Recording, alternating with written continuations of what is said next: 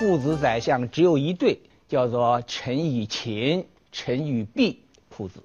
清朝的父子宰相多，清朝的大学士有人统计是二百四十九位。这二百四十九位父子宰相的满人，比如说康熙的辅政大臣索尼和他的儿子索额图，比如说傅恒和他儿子傅康安等等，他们主要是贵族出身。那汉人的大学士，父子都是大学士，比如说陈元龙和陈士官等等。我今天啊，重点讲三对儿。汉人的父子大学士，今天啊讲父子宰相，分三个题目：一张氏父子，二刘氏父子，三翁氏父子。现在讲第一个问题：一张氏父子，张氏父子就是张英和他的儿子张廷玉是父子宰相，他们是安徽。桐城人，出身于耕读世家。这张英啊，自小聪明，念书又刻苦，考了进士，完了又入了翰林院，就相当于你们研究生院。毕业之后，就留在朝廷里头工作，先在翰林院工作，到康熙十六年，就是一六七七年，这一年康熙成立南书房，这一年啊。很重要，就是正是平定吴三桂等三藩之乱呢，这个如火如荼的时候，每天的军报多的时候三五百封要处理，所以在这种情况下成立了南书房，张英就入了南书房，每天事情非常多呀。他说叫做啊晨入暮出，就是非常早，天一黎明就上班了。晚上很晚才回家，康熙很重用他，到南园出巡，必以英从，必须以张英来随从。一时诏告，多出其手，重要的文件、重要的皇帝的旨意，大多出于张英之手。但是张英这人很低调，因为他接近皇帝，每天都接近皇帝。他经常推荐一些人，这人升了官了，但是张英绝不跟其他的人说，很低调。说张英啊，六个字：做好事不宣扬。张英有一个故事很有意思，就是张英在北京做宰相，他们家在桐城呢有一个宅院，现在基本还在。邻居家姓吴，是当地的豪富，这家呢也是一个宅院，要扩充。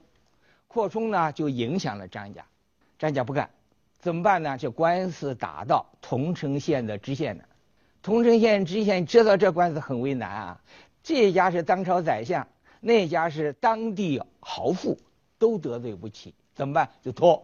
张家呢，就给张英写信，述说这个事情，希望他给当地的知县写封信关照一下。张英看到这封信之后。就写了一首诗，附在信里头，就寄回去了。这首诗说啊，说一纸书来只为墙，让他三尺又何妨？长城万里今犹在，不见当年秦时候。家里看到这封信以后，心里明白了，就主动啊让出三尺。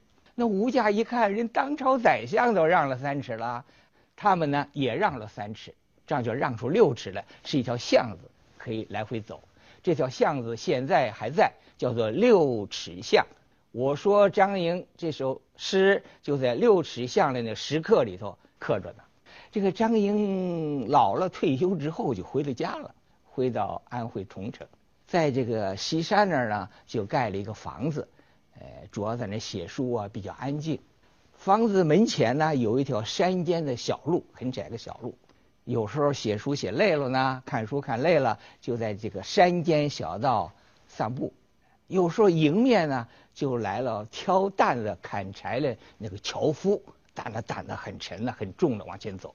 张英见了之后呢，主动的退到路边的草地上，让樵夫先过。所以当地是樵夫觉得人都当了宰相了，还给我们挑担的樵夫让路，影响很大。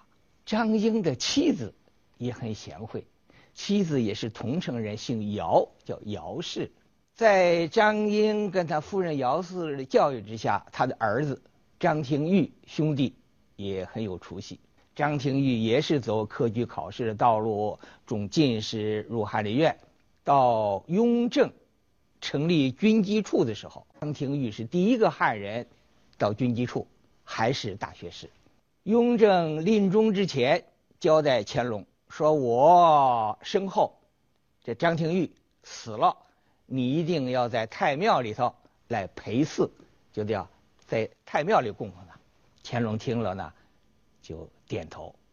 乾隆的时候，张廷玉官做到大学士，做到军机大臣。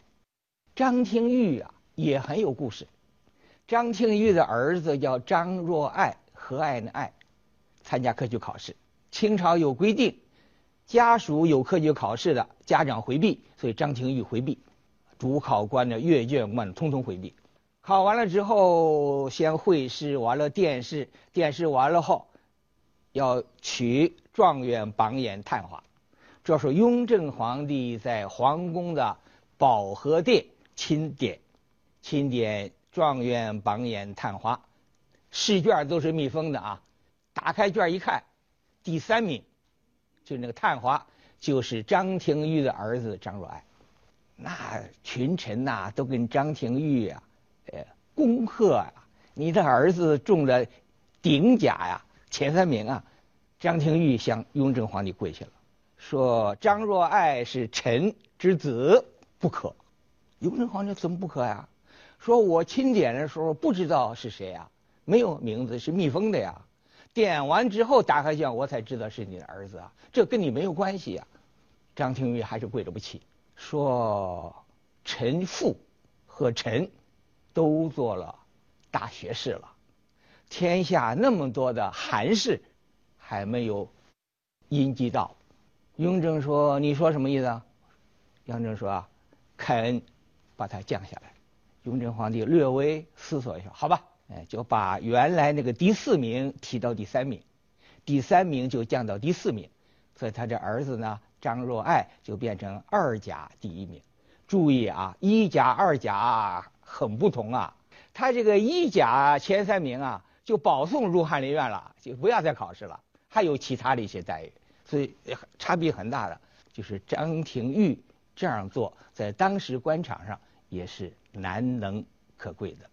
张英、张廷玉父子等，他们一门在康雍乾三朝，父子宰相，两代帝师、皇帝老师，前后有六代出了十二位翰林，他们一门出了二十四位进士。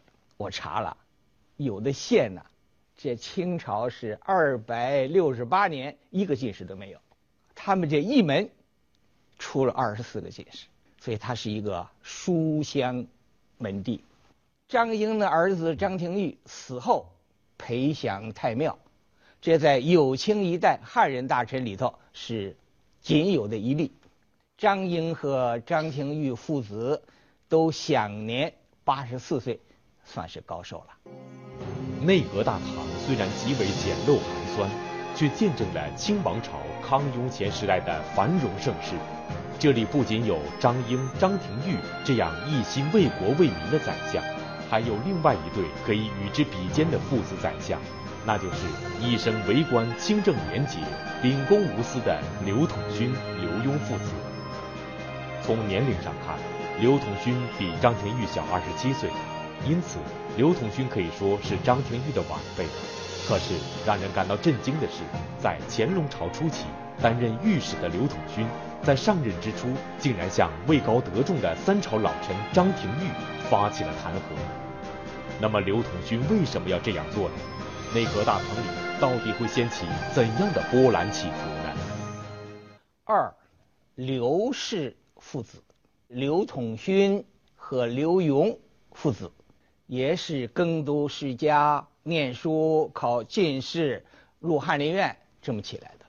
就在朝廷里头做官，后来官做到大学士。这个刘统勋呢，他也是有事迹的，我就讲两个故事。一个呢，就是刘统勋做言官、做御史，给乾隆皇帝上了奏章，弹劾谁呢？弹劾当朝大学士、军机大臣张廷玉，说张廷玉他们家官员太多，在朝廷里形成一股势力，请皇帝下谕旨，三年以内，跟张家等等有关的，一律不能升转，就不能再升了，就限他这里了。乾隆皇帝看了奏章之后呢？就跟刘统勋说了，说你是个言官，你敢弹劾当朝的大学士、军机大臣，说明张廷玉不是那么跋扈。如果那么跋扈的话，你这个奏章到不到我这儿就截住了，他就要打击报复你。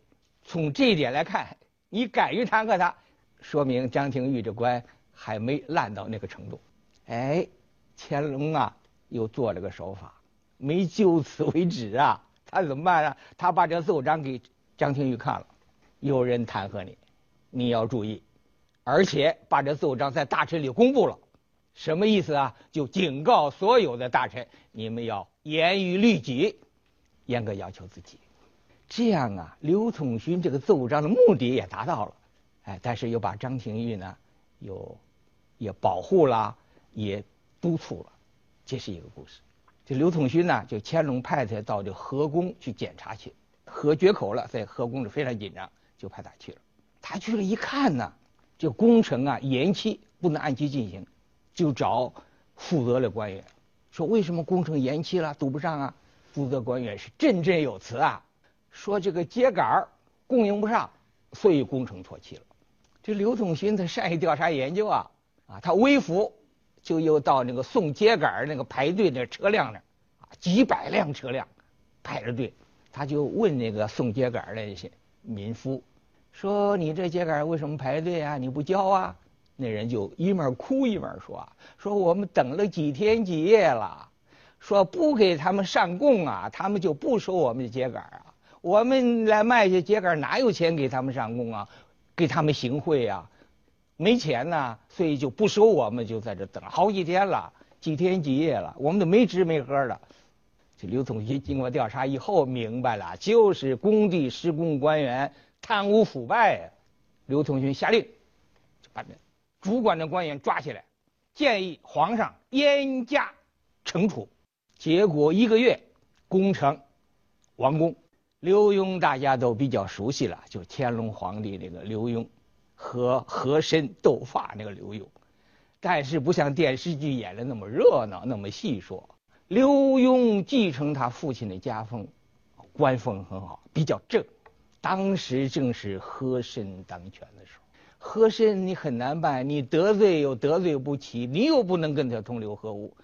但是刘墉，啊，官做的比较正，不跟和珅同流合污。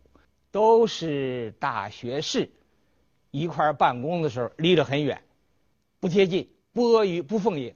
大家知道，乾隆皇帝刚一死，嘉靖皇帝就惩治和珅。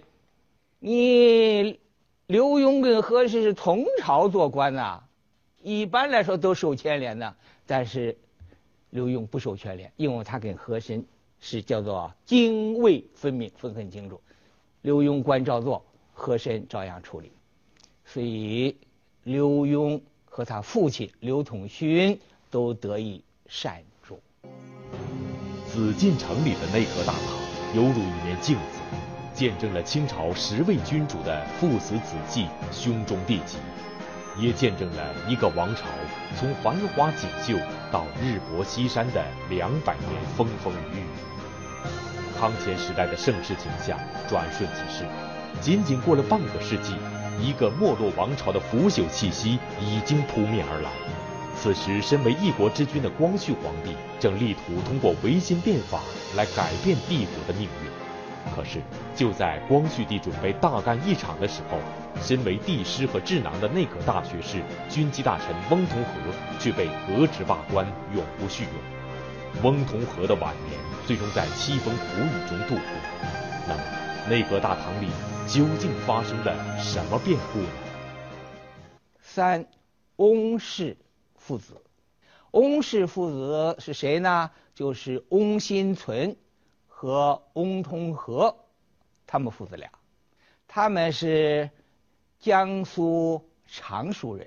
这个翁门呐，翁氏一门也是不容易。他这一门呐，是两代帝师，两位宰相，两位状元，兄弟巡抚。